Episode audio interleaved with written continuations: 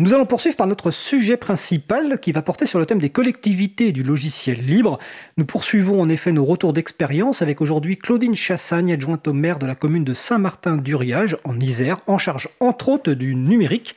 On va vérifier que euh, Christine, Claudine, excusez-moi, est avec nous. Est-ce que tu es bien là? Oui, bonjour. Bonjour Claudine. Alors n'hésitez pas si vous avez souhaité participer à cet échange à vous connecter sur le salon web de l'émission. Vous allez sur le site causecommune.fm, bouton de chat, et vous nous rejoignez sur le salon web consacré à l'émission. Donc nous avons le plaisir aujourd'hui d'avoir avec nous donc Claudine Chassagne, euh, qui va nous parler un petit peu du retour d'expérience de la commune de Saint-Martin-d'Uriage concernant le logiciel libre. Mais déjà une première question personnelle, euh, une petite présentation de ton parcours et de ton arrivée en fait à la commune de Saint-Martin-d'Uriage. Oui, donc euh, alors moi je suis ingénieure informatique, euh, informaticienne de formation, hein, mais c'est une formation qui, je suis sortie de l'école en 1976, donc euh, autant dire que je suis un dinosaure de l'informatique. Et ensuite, comme métier, j'ai été directrice des systèmes d'information à l'université de Grenoble et puis après au Conseil général de l'Isère. Euh, et en même temps aussi professeure associée à l'université et formatrice au Centre national de la fonction publique territoriale, le CNFPT, que connaissent bien les agents des collectivités. Voilà, et depuis 2014, euh, je suis élue en charge, alors entre autres, du numérique sur, sur la commune de Saint-Martin-du-Riage. Alors la commune de Saint-Martin-du-Riage, donc c'est en Isère. Est-ce que tu peux nous donner quelques chiffres déjà pour euh, qu'on sache si c'est une grande commune, une petite commune en termes donc d'habitants et d'habitantes et puis de personnes qui travaillent au sein de la collectivité? Oui, alors bon, c'est une commune qui est, euh, une commune périurbaine de l'agglomération grenobloise. Hein, elle est dans le bassin grenoblois, bien qu'elle n'appartienne pas, elle ne fasse pas partie de la métropole grenobloise. Elle a un peu son identité euh, euh, Grésivaudan, communauté de communes du Grésivaudan, qui est un peu différente. Donc c'est une commune qui a 5600 habitants. Euh, c'est une station thermale et touristique. Hein. tout le monde connaît les crèmes uriage. Et ben, elles sont fabriquées à partir de l'eau d'uriage en fait, et qui permet d'alimenter la station thermale. Et c'est une commune de, montagne, elle s'étend entre 300 et 1200 mètres. Hein. donc elle monte assez haut en dessous de Champs-Rousse. Euh, pour gérer les services euh, de, la commune, donc la mairie euh, comporte à peu près 150 agents, ce qui veut dire à peu près 120 temps plein, hein, parce qu'il y a beaucoup de, temps partiel dans les écoles, bien sûr. Et, donc pour, pour gérer l'informatique, eh il y a un responsable des systèmes d'information et qui est aidé actuellement d'un apprenti en, licence informatique. D'accord, donc ça nous positionne très bien la commune et ça va nous permettre de, comparer par rapport à d'autres expériences qu'on a pu faire, par exemple avec la ville de Paris ou même avec la ville de, Grenoble. Alors, comme tu l'as dit, tu es en charge euh, notamment du, numérique. Euh, c'est là, tu es adjointe au maire donc depuis 2014, euh, hein, les élections municipales, donc pas les, dernières, celles d'avant, 2014, et dans lequel en fait, dès les, élections, il y avait dans le programme politique de l'équipe candidate cette priorité au logiciel libre. Donc, est-ce que tu peux nous expliquer un petit peu bah, pour quelles raisons finalement il y avait cet engagement, ce projet de de migration vers les logiciels libres, cette priorité aux logiciels libres, et quels sont les enjeux qui ont motivé ce choix pour l'équipe candidate qui ensuite a été élue? Oui, alors effectivement, c'est moi qui suis arrivée un peu avec euh, cette idée des logiciels libres, puisque ça fait euh, longtemps que je suis sensibilisée hein, au niveau du Conseil général. J'avais déjà mis en place euh, une stratégie. J'étais alors directrice des systèmes d'information, donc du côté agent. et donc, pour moi, c'était un enjeu politique hein, qu'il fallait porter, donc qui a été inscrit dans le programme. Donc, il a, il a fallu convaincre les élus, mais ça a été relativement facile De l'équipe municipale et le maire était tout à fait aussi euh, favorable. Donc euh, on a inscrit euh, cette politique de, recours au logiciel libre dans le programme. Alors il faut dire qu'à ce moment-là, c'était aussi au moment où la région Rhône-Alpes avait des élus qui s'étaient beaucoup mobilisés sur, euh, sur le, logiciel libre. Et euh, donc on, a, on s'est inspiré un peu de euh, ce qu'ils avaient fait au niveau des libérations. Oui, c'était une délibération qui avait été faite en, effectivement notamment par Jean-Marie Chausson, si je me souviens bien. Voilà, tout à fait, Jean-Marie qui avait fait ça. Et donc on s'est complètement inspiré de cette délibération pour ensuite démarrer une fois que nous avons été élus en 2014. D'accord. Et donc, quels ont été les, points forts, enfin, pas les points forts, les, enjeux mis en avant dans ta conviction par rapport à tes, tes collègues de l'équipe candidate? Et donc, pour quelles raisons, finalement, cet engagement en faveur du logiciel libre? Alors, en 2014, parce que ça, justement, on, viendra après en 2020, c'était un petit peu différent en 2020, mais en 2014, c'était vraiment un enjeu politique fort euh, d'indépendance technologique, c'est-à-dire ne plus être tributaire du monopole qui était exercé par, euh, par euh, ce qu'on appelle les GAFAM, hein, les, les, acteurs économiques qui sont Google, Amazon, Facebook, Apple et Microsoft. Donc c'était pour acquérir une indépendance technologique euh, vis-à-vis de ces acteurs, alors euh, à la fois par rapport à la protection des données et au risque d'exploitation des données, euh, et à la fois par rapport aussi notre système d'information parce que on, on, était quand même pieds et poings liés avec Microsoft. Donc il y avait cette idée cet enjeu politique très fort au départ de reprendre la maîtrise de nos logiciels et de nos données. Euh, alors aujourd'hui, on parle beaucoup de souveraineté numérique, donc c'était un petit peu ça au départ. C'était vraiment de pouvoir être maître de, euh, nos logiciels et de nos données, et de ne pas subir justement les contraintes de ces acteurs. Et donc, et, les contraintes, et les, choix que finalement ces acteurs vous imposent au détriment de vos propres choix politiques ou du choix de l'intérêt général, en fait. C'est ça? Voilà, tout à fait. Tout à fait. Et on voit bien, on voit bien un petit peu les dérives aujourd'hui parce que bah, typiquement par euh, le marché de, l'éducation nationale qui est obligé justement euh, de poursuivre dans cette lancée par rapport à, l'acteur actuel qui est Microsoft parce que euh, c'est très très difficile de, reprendre la main et donc voilà, c'est une, c'est une comment dire, une dépendance euh, qui a pas mal d'impact au niveau euh, politique, au niveau technique, au niveau sociétal pour moi. Oui, on a déjà parlé plusieurs fois dans l'émission et on, renverra notamment les auditeurs et auditrices au cas de l'éducation nationale et aussi au cas encore plus emblématique de la, du ministère de la Défense avec son fameux contrat open bar Microsoft Défense qui a été créé, signé, si je me souviens bien, en 2009 et qui est toujours actif car renouvelé tous les quatre ans et parce que le ministère de la Défense n'a pas le temps de se sortir de ce piège Microsoft. Donc ça c'est le premier point, on va dire, donc souveraineté, euh, reprise, euh, reprendre la maîtrise des logiciels et des données.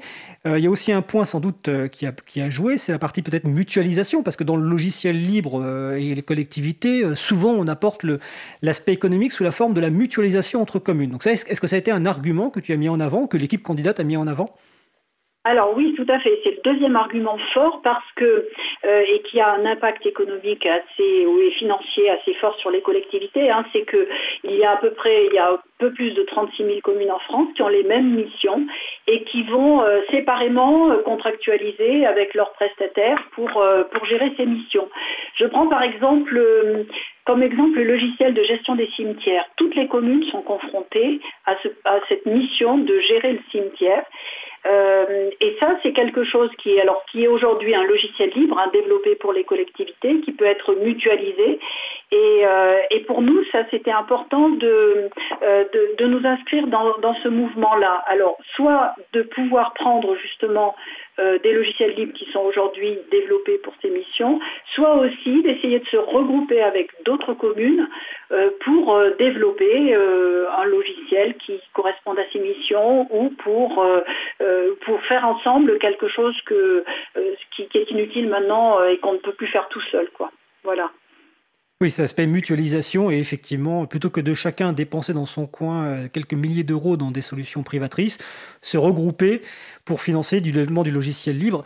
donc la logiciel dont tu parlais, c'est de, mémoire, il doit s'appeler Open Cimetière et il fait partie de l'ensemble des logiciels libres euh, Open Mairie dans lequel il y a, si je me souviens, alors je ne me souviens plus du, nom de structure, mais il y a à la fois des collectivités, des entreprises qui développent du logiciel libre pour développer des logiciels libres euh, pour les collectivités territoriales. Voilà, pour effectuer, pour assurer les missions des collectivités. Ça peut être la gestion des élections, la gestion des cimetières, voilà.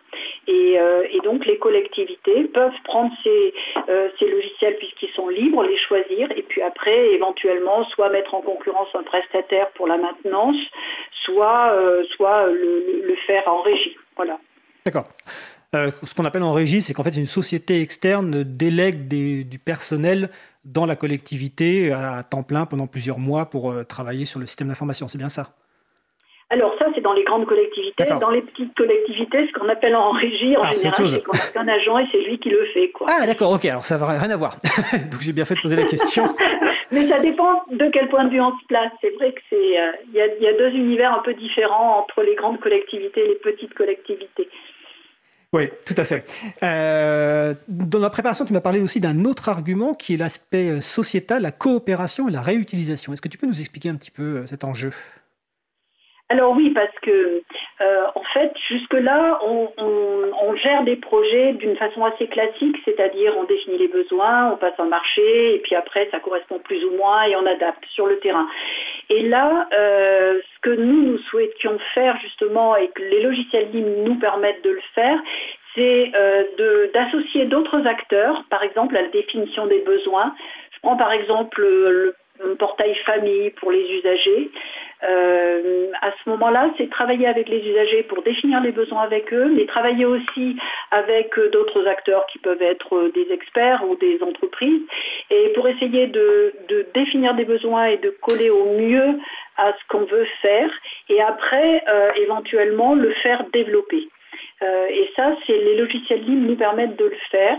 bon, aujourd'hui, on n'est pas encore arrivé. On a, on ce projet, hein, effectivement, de, de travailler comme ça, euh, mais ça implique euh, de, gros changements hein, au, niveau de, au niveau des agents puis au niveau des élus. Et euh, donc là, c'est un travail un petit peu de longue haleine pour essayer de mettre tout ça en place. Mais c'est effectivement cet enjeu de, travailler avec des nouvelles méthodes qu'on appelle l'innovation ouverte et qui nous permettent de, de mettre des projets au point petit à petit. Quoi avec les usagers et avec, les, avec d'autres acteurs. Sous une forme avec d'autres communes. Sous une forme, quand tu parles petit à petit, sous une forme d'agilité, comme on a pu déjà l'évoquer Voilà, tout à fait, avec des méthodes agiles.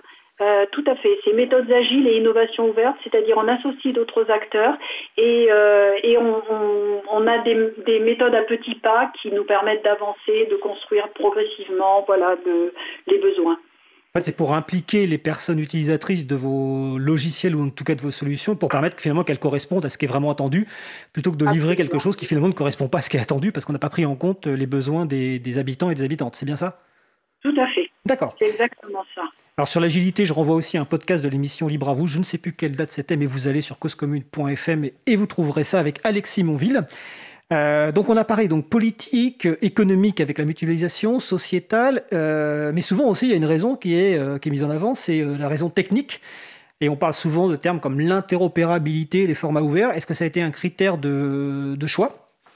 Ah ben complètement, parce que justement, ce qu'on cherchait à faire, c'était de construire un système d'information qui ne soit pas une boîte noire, qui ne soit pas constitué de boîtes noires, mais qui soit constitué de modules euh, qui puissent communiquer entre eux. C'est-à-dire que euh, l'idée, c'était d'éviter ce qu'on appelle le plat de spaghetti, c'est-à-dire qu'on met des boîtes noires et après, lorsqu'on veut les faire communiquer, on développe des interfaces entre ces boîtes noires et finalement, on arrive à des tas d'interfaces et à un plat de spaghetti.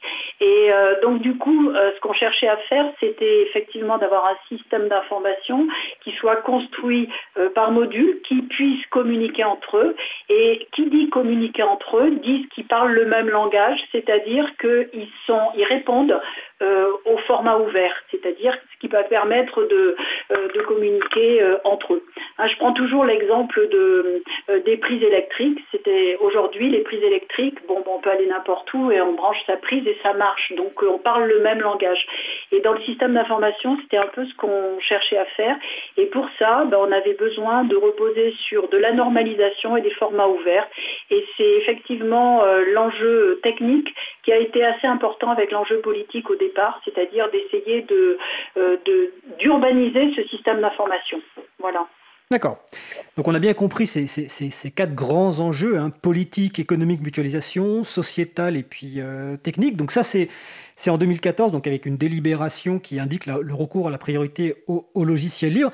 Donc euh, est-ce qu'il y a eu un soutien de l'équipe candidate? Visiblement oui, vu que c'était dans la, feuille de route quelque part de, l'équipe candidate, mais est-ce qu'au niveau euh, des gens qui travaillaient pour la collectivité, donc tu as parlé tout à l'heure du directeur des systèmes d'information Et on, peut aussi penser au directeur, alors je ne sais pas si vous, si vous, avez un directeur général ou quelque chose comme ça, est-ce qu'au niveau voilà, des, des, gens qui travaillent dans la collectivité, comment ça a été accueilli cette annonce de on va migrer progressivement vers le logiciel libre? Alors, d'abord, euh, le, technicien qui était en place avait déjà mis en place des, petits logiciels libres. Souvent, c'est le cas dans les collectivités, dans les petites communes. Il y a des petits bouts de logiciels libres qui sont un peu la volonté du technicien informatique, en fait. Donc, nous, on était dans ce cas-là, euh, sauf que ce technicien est, parti euh, peu de temps après parce que justement, il en avait assez de ne pas avoir de soutien politique. Donc, il est parti au mauvais moment, mais tant pis. Et donc, on a recruté un, un technicien donc, qui est devenu notre RSI, qui ne connaissait rien du tout du logiciel. RSI, c'est quoi RSI Et qui a vraiment joué le jeu. C'est-à-dire euh, qui, a, qui s'est impliqué complètement et puis, euh, et puis qui s'est investi là-dedans et qui est devenu vraiment une force de proposition au niveau technique. Euh, voilà, donc, et pourtant il n'y connaissait rien au départ. Et, le, et pareil pour le, la direction générale des services, euh, c'est pareil, ils sont, ils ont, il a soutenu. Alors là aussi, c'est pareil. On a eu d'abord une DGS qui soutenait le projet, puis après qui, est parti, un DGS qui est arrivé et qui a et qui lui aussi euh, a soutenu le projet. Et ça, c'est vraiment important. Je pense que ce, je dis toujours, c'est un, un, tabouret à trois pieds ou à quatre pieds, ça dépend euh, l'importance de la collectivité. Mais ce qui est important, c'est d'avoir un élu euh, qui porte le programme et de préférence euh, un élu soutenu par le maire, euh, le DGS et le DSI ou le RSI. Il faut vraiment qu'il y ait ces, trois, ces trois soutiens pour que ça fonctionne dans le temps et dans la durée et que, et que ça s'essouffle pas. Parce que souvent on a des techniciens, comme je le disais, mais souvent ça s'essouffle parce que c'est pas relayé par l'administration. Par D'accord. On va rappeler que DGS, donc euh, la Direction Générale des Services, et RSI, je suppose que c'est responsable du système d'information? Oui. D'accord. Nous, on appelle RSI parce que. Mais c'est un DSI. Mais sauf qu'il est tout seul. Voilà, c'est pour ça. je, comprends qu'effectivement, euh, diriger une structure où il est tout seul, bon, des fois, c'est compliqué de se diriger tout seul. Mais bon. Mais c'est important de noter que même quand on a une petite structure, bah, finalement, au niveau informatique, une seule personne, comme tu l'as dit, aidée par un apprenti, on peut faire un plan de migration vers le logiciel libre, quand on va, comme on va le voir ensuite dans, dans les étapes. Euh, donc toujours bon, 2014 en tout cas au début. Tout à l'heure tu as parlé de mutualisation entre communes. Quand on parle de mutualisation dans les collectivités logicielles libres, il y a forcément le nom d'une association qui arrive sur la table. C'est l'association Adulact, donc l'association des développeurs et utilisateurs de logiciels libres dans l'administration et les collectivités territoriales. Adulact.org. Et donc est-ce que l'adhésion de Saint-Martin-d'Uriage à l'Adulact a été immédiate? Et si oui, pour quelles raisons voilà, euh, Où s'en est les relations justement entre la commune et, et l'Adulact? Alors, l'adulacte, alors je suis arrivée moi aussi avec euh, cette connaissance de l'adulacte parce que l'adulacte existe depuis 2003 et euh, donc moi j'ai participé dès le départ quand j'étais justement j'étais à ce moment-là au conseil général, j'ai participé dès, le départ au conseil d'administration. Donc euh, c'est une idée forte de, se dire qu'il y avait une association qui euh, aidait les collectivités et donc forcément il fallait y aller. Et donc c'est dans la délibération euh, politique, la délibération cadre qui a fixé le recours euh, au logiciel libre et qui en même temps a, préconisé, enfin a fait voter l'adhésion de la commune à cette association donc fin 2014, et en même temps a mis en place aussi un schéma directeur des systèmes d'information. C'est-à-dire que euh, avec, trois, avec ces trois aspects-là, on rejoignait tout ce qui était euh, politique, accompagnement et puis, euh, et puis technique, stratégie. D'accord. Alors, on reviendra sur la DULAC tout à l'heure quand on parlera du label territoire numérique libre, parce que c'est dans l'actualité, mais ça sera plutôt vers la fin. Euh, donc là, on a vu donc dans cette première partie de notre échange le, début, les raisons, euh, la décision politique de priorité logiciel libre, les principaux enjeux pour lesquels c'était. Mais quand on prend une telle décision, forcément, à un moment, on nous dit euh, attendez, attendez, attendez, ça va pas être si simple que ça. On va parler de problèmes ou de freins. Donc, quand, quels ont été les freins qui ont été invoqués ou les points de vigilance qui ont été invoqués, soit par l'aspect technique, soit par l'aspect politique, pour cette migration vers le logiciel libre? Alors, ils ont été invoqués à ce moment-là, mais ils le sont toujours. Ils sont toujours, les freins sont toujours très prégnants et puis euh, ils reviennent très très souvent hein, parce que c'est un combat de, tous les instants et puis dans la durée pour vraiment euh, instaurer tout ça. Euh, le, premier frein, alors D'abord, il faut tendre le cou à une idée quelque chose qu'on entend très souvent. Moi, je choisis le libre parce que le libre, c'est gratuit. Euh, et ça, vraiment, on s'inscrit en faux depuis le début hein, au niveau de la Dulac, puis je pense qu'au niveau de toutes les associations aussi. Parce que le libre, ça a un coût, ça a le coût au moins du premier développement. Ensuite, on, peut, on peut mutualiser. Euh, et puis ça a un coût pour les, pour les communes ou pour les organisations, enfin pour les, entreprises qui vont y aller, c'est que le, c'est le coût du changement. Le changement est extrêmement important entre une base installée qui est souvent une base propriétaire euh, pour passer justement à du libre avec euh, des... C'est un petit peu différent. Et puis donc c'est ce changement à la fois au niveau technique, mais aussi auprès des, auprès des utilisateurs, puisqu'il faut euh, conduire ce changement auprès des utilisateurs, ce changement a un coût. Et donc, euh, à un moment donné, il faut se poser la question euh, de le faire et d'investir dans ce changement et après de partir et de poursuivre dans la durée. Mais, mais, ça, mais ce changement a un coût et il ne faut, pas, faut pas le nier. Donc ça, c'était la, première idée qui revient toujours et, dans lequel il faut, enfin, on s'inscrit en faux. Alors ensuite, dans les freins, bien sûr, bah, c'est qu'on ne part pas de zéro. Si on partait de zéro, ça serait plus facile, mais là on part de, quelque chose. Il y a déjà des logiciels, il y a des boîtes noires, il y a des habitudes, il y a des usages, et ça fonctionne tant bien que mal, mais ça fonctionne. Et donc, euh, ce qu'il faut, ce faut euh, étudier, c'est planifier ce qu'on va renouveler ou ce qu'on va mettre en place et qui va être du logiciel libre. Euh, donc, et ça, c'est plus facile à le faire sur, euh, sur les, nouveaux, euh, les nouveaux logiciels à installer. C'est plus facile.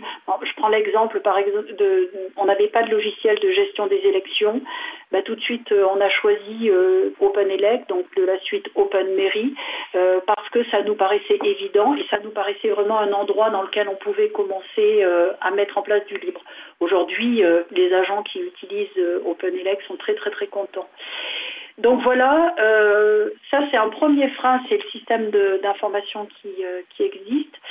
Euh, il y a un deuxième frein, c'est la commande publique qui est toujours invoquée, c'est-à-dire oui mais c'est compliqué dans la commande publique, comment on peut, si, on, si on définit des besoins, ça sera forcément en faveur, enfin, ça sera forcément le, logiciel propriétaire qui, qui sera gagnant et on n'arrive pas à faire passer le logiciel libre, etc. Alors qu'en fait, aujourd'hui, euh, il y a des façons de définir dans la commande publique le, le, fait qu'on veut du logiciel libre, soit en disant qu'on veut des formats ouverts, on veut se baser sur des formats ouverts, ou alors on veut accéder au code source. Donc aujourd'hui, on on sait demander des logiciels libres et on sait les mettre en concurrence avec du logiciel propriétaire. Et puis après, il y a une façon aussi très simple de faire euh, que nous on a beaucoup utilisé, c'est qu'on on choisit un logiciel libre, c'est-à-dire qu'on a la volonté politique de choisir un, logiciel libre et ensuite on met en concurrence le service de maintenance ou euh, d'évolution euh, dont on a besoin. C'est ce qu'on a fait pour OpenELEC en fait. Ça, Donc euh, aujourd'hui, ça existe et c'est possible. C'est important ce que tu dis parce qu'effectivement, il y a beaucoup de, de mécompréhension par rapport à la, commande publique. On va rappeler par rapport à ce que tu disais, le fait de choisir un logiciel libre et mettre en concurrence après au niveau du service, que le Conseil d'État a validé ça euh, en 2011, de mémoire, je dis ça, sur une décision importante qui, concernait un ENT, donc un espace numérique euh, de travail. Et je crois aussi que l'État lui-même a, un document qui, je ne me souviens plus du titre, mais en tout cas un, guide qui explique en fait comment effectivement faire des appels d'offres euh, ouverts euh, au logiciel libre. Donc on précise, oui, septembre 2011 concernant le, NT Lily. On précise, je rappelle, sur le web chat. Donc vous pouvez venir sur le web chat de la radio, un causecommune.fm, bouton de chat et vous nous rejoignez. Donc ça, voilà, la commande publique peut être utilisée effectivement.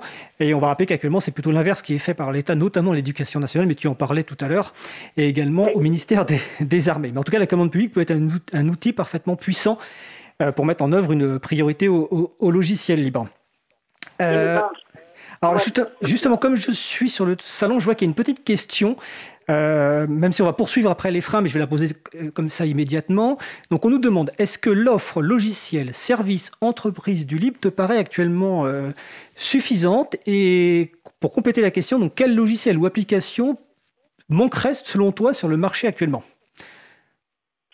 Ah, alors évidemment, ce sont les logiciels métiers. Hein. Dans le système d'information, euh, on a quand même des blocs qui restent propriétaires. Euh, alors quand je dis les logiciels métiers, c'est la gestion des ressources humaines, gestion des finances, euh, là aujourd'hui ça manque parce que, euh, alors pour en avoir discuté souvent avec euh, au sein de la Dulact, c'est que en fait il faut, de, en termes d'évolution, il faut vraiment suivre la réglementation et c'est très très contraignant. et donc ça aujourd'hui, les prestataires qui existent sur le marché, qui se partagent le marché, le font, le font très bien. Et c'est compliqué de, rentrer enfin, en concurrence et de faire la même chose. Quoi. Donc c'est vraiment les euh, gestion des ressources humaines, gestion des finances. Alors après, il y a des choses, par exemple, comme gestion de l'urbanisme, euh, sur lequel aujourd'hui il y a des alternatives. Il y a justement euh, Open ADS, hein, toujours de la suite Open Mairie, qui, qui est une alternative crédible justement et qui commence à s'installer dans les, dans les communes. On va juste préciser que... C'est le cas chez nous parce que, parce que chez nous, euh, euh, les gens du service urbanisme ont voulu euh, poursuivre avec leur logiciel, mais il y a des communes qui, j'en connais sur l'Isère, qui ont installé justement ce logiciel de gestion d'urbanisme. Alors, on peut juste préciser que donc OpenADS, c'est la gestion de l'autorisation du droit des sols. ADS, c'est-à-dire autorisation du droit des sols. Autorisation du droit des sols. exactement. Euh, donc voilà, je surveille s'il y a d'autres questions et on va donc continuer sur, sur les, freins. Euh, je suppose, en tout cas, ça fait partie de la liste, que, euh, que le besoin de nouvelles compétences est un frein qui est souvent mis en avant et ça doit être encore plus prégnant pour une structure dans la collectivité qui a finalement une seule personne en charge de, l'informatique. Alors donc, est-ce que c'est un vrai frein? Comment vous, vous avez géré ça dans une petite structure qui a finalement qui a une personne en charge de l'informatique? Alors, euh, quand il n'y a qu'une seule personne en charge de l'informatique, il y, a, euh, beaucoup de, choses qui sont sous-traitées en fait. Hein. Donc, euh, quand on a besoin d'un logiciel, donc on prenait le, schéma classique, définition des besoins, passe un marché, bon, etc. Et c'est l'informaticien qui va piloter ça. L'informaticien, il a une formation qui lui permet euh, d'appréhender ces technologies-là, mais aussi des technologies du libre. Même si maintenant dans les universités, on, forme assez peu au libre et on forme plutôt à, euh, au logiciel propriétaire. Ceci dit, un informaticien pour moi, c'est quelqu'un qui est en veille permanente au niveau technique et qui est capable de se former ou d'appréhender d'autres technologies. Il n'est pas lié à une technologie ou à, un système euh, propriétaire. Donc ça, c'est le métier informatique qu'il faut justement euh, euh, construire un peu différemment, accompagner certainement. Hein, euh, le, mien, enfin notre RSI, Nicolas, il, s'est formé tout seul en fait. Hein. il s'est par curiosité, il s'est formé. Bon voilà. donc ça, ça c'est pour moi c'est pas c'est pas un frein. Et en plus, après, il faut euh, s'appuyer sur l'écosystème du livre. L'écosystème du livre, il est quand même très très euh, riche aujourd'hui. Il y a des associations, donc l'April, la Dulac, etc. Euh, il, y a, il, y a, ces communautés qui s'entraident, en fait, c'est quand même un peu le principe du livre. Après, il y a les entreprises du libre, il y a le Conseil national du, du logiciel libre, il y a l'État qui, lui, a pas mal avancé aussi sur des outils comme le, le SOC interministériel des logiciels libres, le, SILL. Donc euh, il y a beaucoup de choses qui existent pour euh, un informatique, pour un technicien qui euh, justement doit se former en permanence, il y, a tout ce qu'il faut. D'accord. Écoute, on va poursuivre cette très intéressante discussion et il y a des commentaires vraiment élogieux sur le salon web de la radio, mais on va faire une petite pause musicale. Donc on va continuer notre voyage au Japon euh, avec un morceau choisi encore une fois par Eric Frodin. Nous allons écouter Enchanté 3 Celesta par Péritude. On se retrouve juste après. Belle journée à l'écoute de Cause Commune, la voix des possibles. Cause Commune 93.1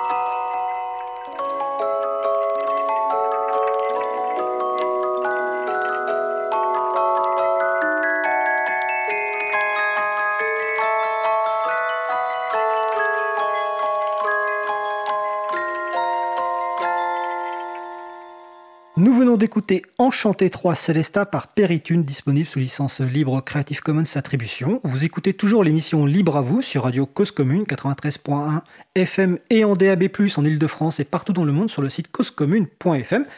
Nous allons poursuivre notre discussion donc avec Claudine Chassagne, adjointe au maire de la commune de Saint-Martin-d'Uriage en Isère. Et nous parlons de la migration de la commune vers le logiciel libre. Je vous rappelle que vous pouvez participer à notre conversation sur le salon web dédié à l'émission sur le site causecommune.fm, bouton de chat, et vous nous rejoignez sur le salon. Donc juste avant la pause musicale, avec Claudine nous parlait euh, d'un certain nombre de freins invoqués lors de l'annonce d'une migration vers le logiciel libre. On va poursuivre euh, ces freins avant de parler un petit peu de stratégie de migration et quelques exemples. Euh, l'un des freins dont tu avais commencé un petit peu à parler en tout début d'émission, c'était en fait l'habitude des facilités offertes par, par les GAFAM, donc ces géants du, web, dont il faut arriver à se défaire.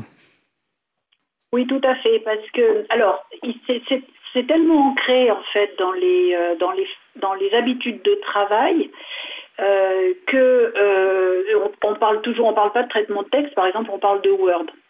Ce qui, est toujours étonnant parce qu'en en fait, on peut avoir des logiciels de, traitement de texte autres. Et, et ça, ces habitudes de travail, ce sont les plus difficiles à, changer parce que les agents donc euh, savent à peu près les utiliser. Je reviendrai là-dessus parce qu'on s'est rendu compte qu'ils ne savaient pas bien les utiliser, mais donc ils savent à peu près les utiliser.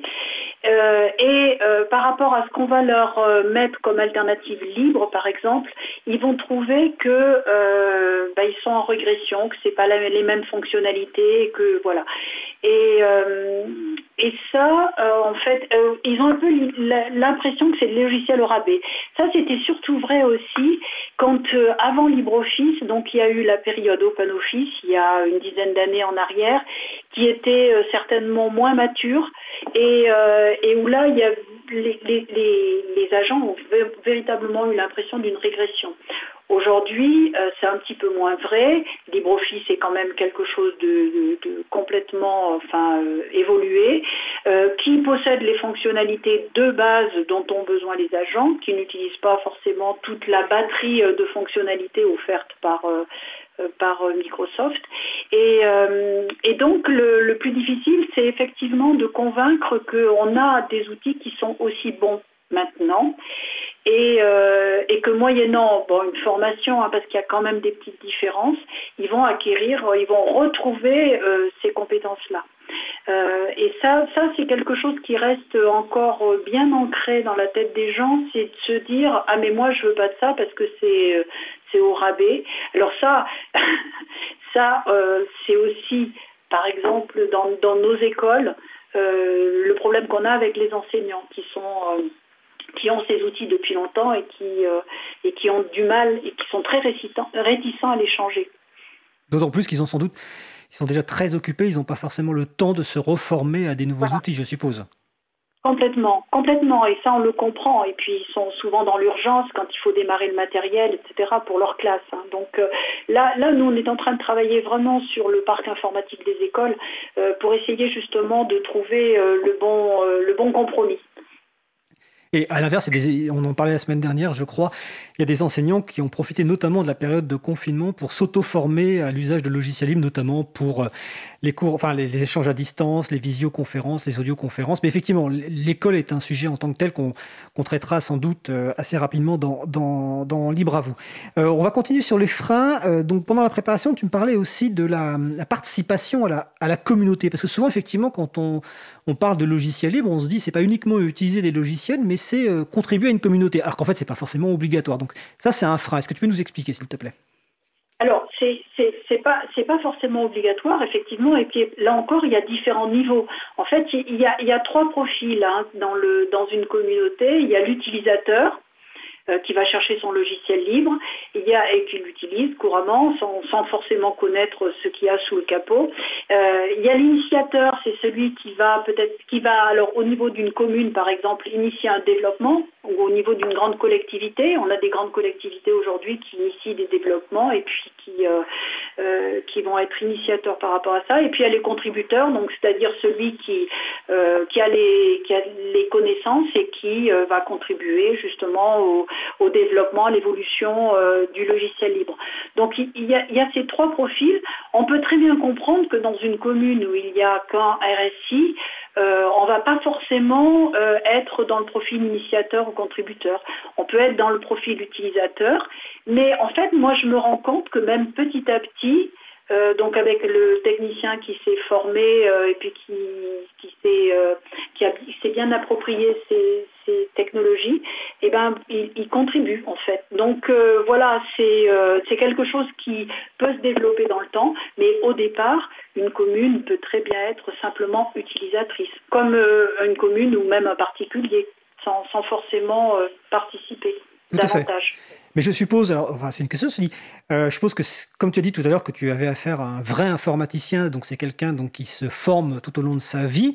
Je suppose que lui, ça doit lui faire quelque part plaisir de se dire qu'il peut contribuer, parce que souvent dans l'échelle privateur, en fait, on est contraint euh, par les choix de l'éditeur, par les bugs, etc. Alors que dans le logiciel libre, justement, il y a cette possibilité de contribution. Donc, quelque part, je pense que. Enfin, c'est une question. Est-ce que lui, ça lui apporte quelque chose d'un point de vue, je dirais, professionnel et même personnel, cette possibilité de contribution? Ah oui, tout à fait. Hein. Je pense que ça le. Je, crois que cette démarche lui a bien plu. Hein. Enfin, lui qui ne la connaissait pas forcément au départ, euh, je pense que ça lui a bien plu en termes de curiosité informatique de ce qu'il y a sous le capot et puis de pouvoir contribuer.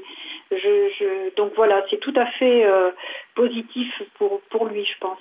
D'accord. Alors, dernier frein que tu as euh, évoqué pendant la préparation, c'est l'expression le libre, c'est pour les geeks. Est-ce que tu peux m'expliquer nous expliquer ça.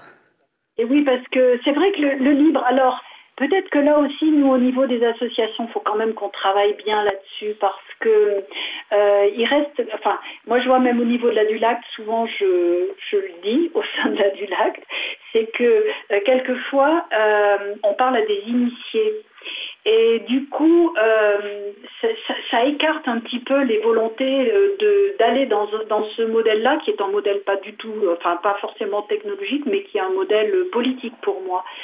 Euh, donc,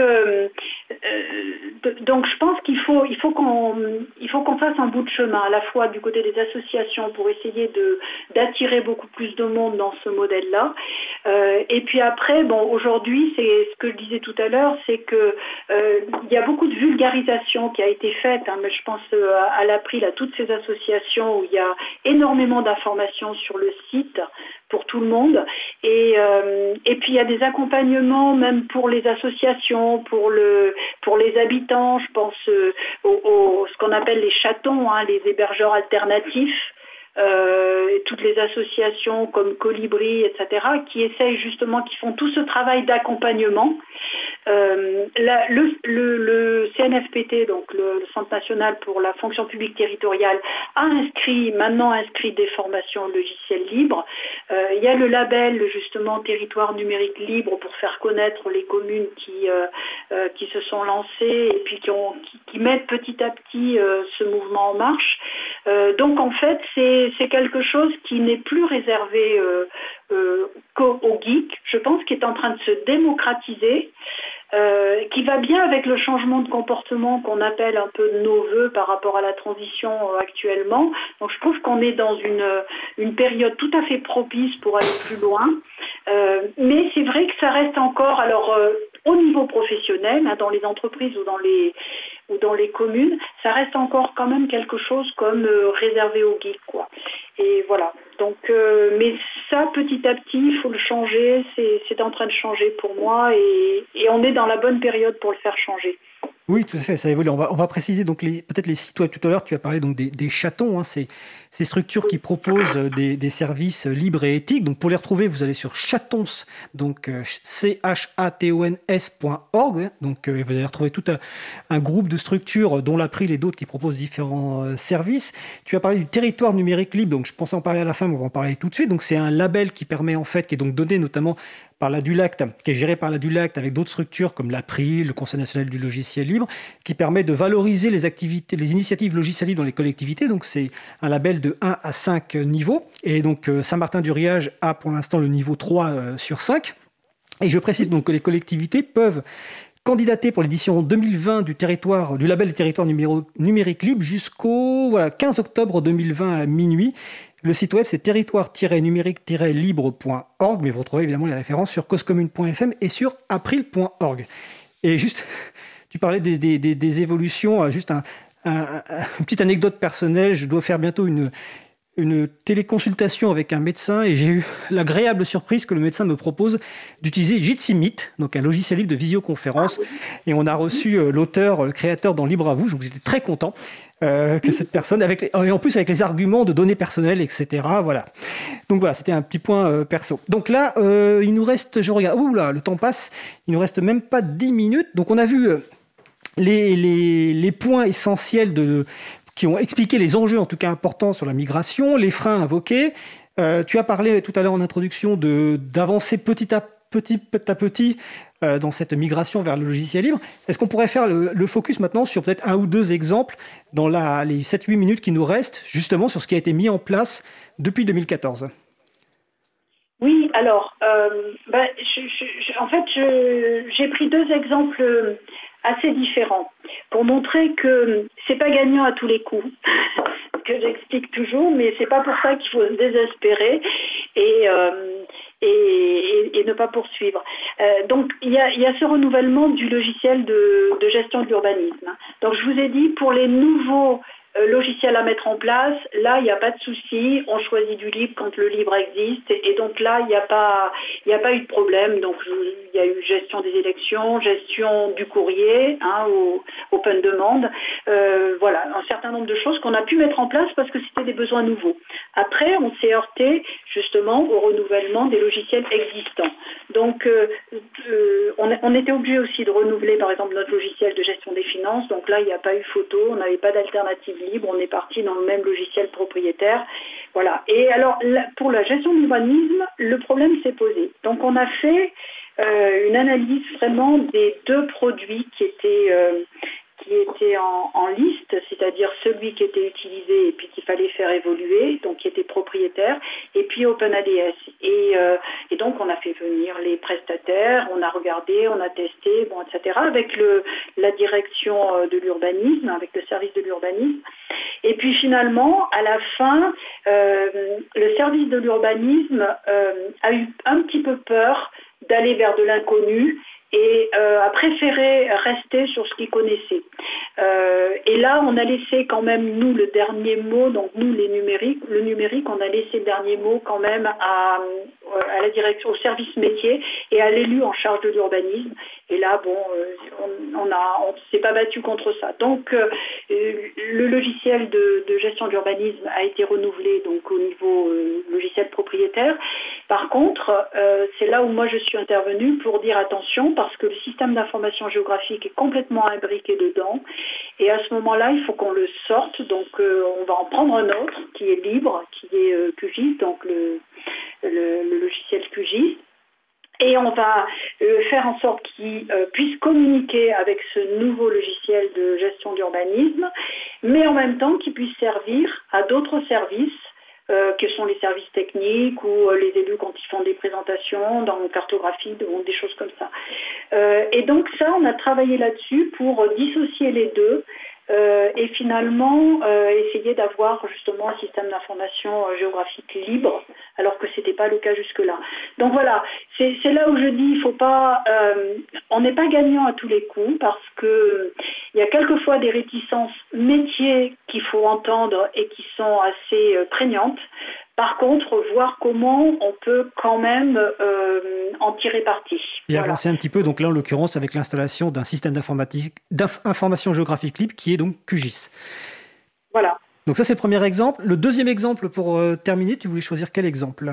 Alors l'exemple, c'est la migration vers la bureautique libre. Celui-là, je l'ai gardé pour la fin du mandat parce qu'en fait, il était inscrit dès le début du mandat dans le planning, mais il y avait énormément de réticences et puis il y avait toujours d'autres priorités. Donc euh, on a attendu de mettre en place quelques logiciels, de montrer que ça fonctionnait quand même, que c'était pas c'était pas des ulberlus, bon, etc. Donc petit à petit on a on a acquis une confiance quand même de, la part des services. Et, et puis donc en 2019, moi j'ai demandé à vraiment qu'on fasse cette migration donc vers la bureautique libre. Alors je l'ai inscrite dans le, euh, dans le budget parce qu'on euh, a demandé un accompagnement par un prestataire donc qui est OpenGo. Je le cite parce que c'est on a vraiment été très contents. Euh, donc qui nous a accompagnés, mais essentiellement pour la conduite du changement, pas pour l'aspect technique parce que l'aspect technique dans la migration vers la bureautique libre c'est 20%. Par contre c'est 80% d'accompagnement des agents et de conduite du changement. Donc j'ai pu l'inscrire dans le budget dans le budget 2019 et on l'a démarré donc euh, en 2019 avec alors on s'est aperçu euh, très rapidement qu'en fait euh, les agents allaient être gagnants là-dedans. D'abord parce que ils n'avaient plus de formation au traitement de texte depuis longtemps, donc ils ne savaient plus trop comment l'utiliser et ça nous faisait beaucoup d'incidents au niveau de l'assistance informatique beaucoup de questions sur les logiciels de traitement de texte en particulier. Euh, donc on s'est dit qu'on allait faire de la formation et qu'il serait forcément gagnant. On s'est aperçu aussi qu'il n'y avait pas de modèle de document donc euh, formalisé.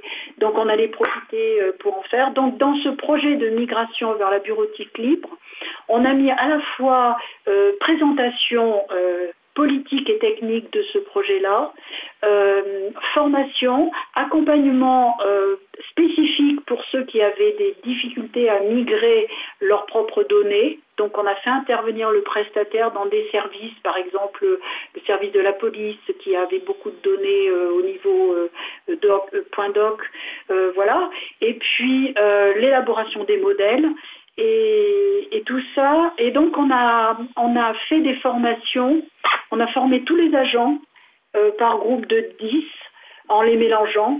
Euh, et, ça, ça a été très très bien apprécié parce que parce que c'est vrai qu'on a on a un peu trop tendance à penser que l'informatique c'est intuitif et que c'est acquis une fois pour toutes et qu'après on n'a plus besoin de former ou d'accompagner euh, les agents.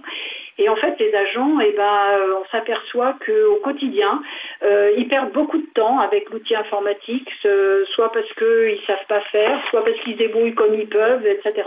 Et donc ça, ça a été vraiment l'occasion euh, de, former les, agents qui d'ailleurs en redemandent aujourd'hui, ils nous demandent des, formations de perfectionnement, en particulier sur calque ou voilà. Et euh, donc on va continuer. Euh, mais ça c'est là on est en train d'évaluer parce que donc le projet il a connu un petit peu de, retard et de coupure à cause de la crise sanitaire. Oui, bien sûr.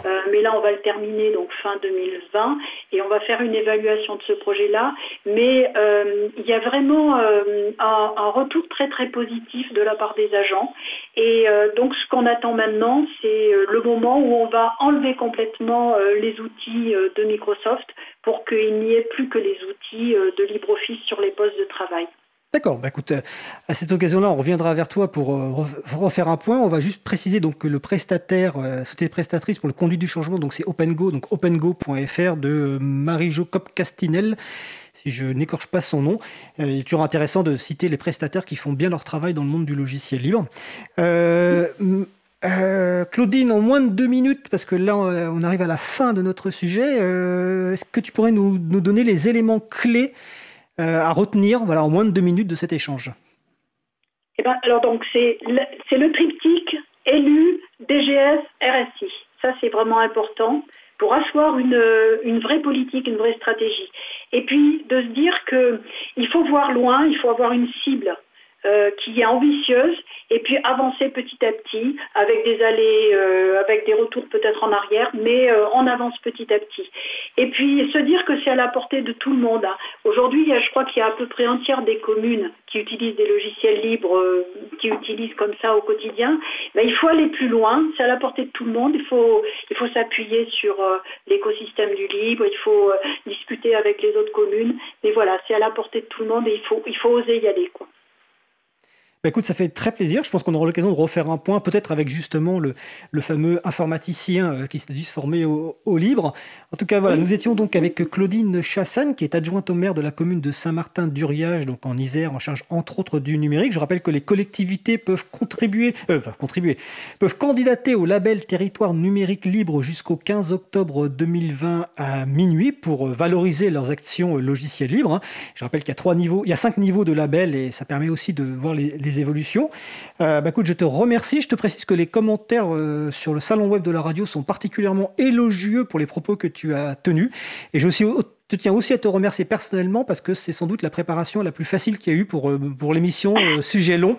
Euh, c'est assez rare d'avoir une telle qualité de préparation par les personnes invitées. En tout cas, tu as été celle qui a été le plus loin dans la préparation. Donc je t'en remercie. J'aurai grand plaisir à te revoir à nouveau au téléphone pour parler de logiciels libres et aussi de données publiques parce qu'on n'en a pas beaucoup parlé, mais ça fait aussi partie de, de des, des, choix politiques de la, de la ville.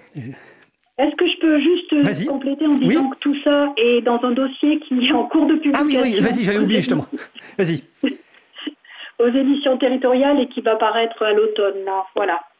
Donc effectivement, les collectivités, les, éditions territoriales, hein, c'est territorial.fr, c'est en gros c'est la maison d'édition des collectivités territoriales. Donc Claudine a rédigé un dossier euh, qui donc va paraître bientôt, justement relatant ce retour d'expérience. Donc n'hésitez pas à vous y référer. Écoute, euh, Claudine, je te souhaite une bonne fin de journée, puis à bientôt. Merci.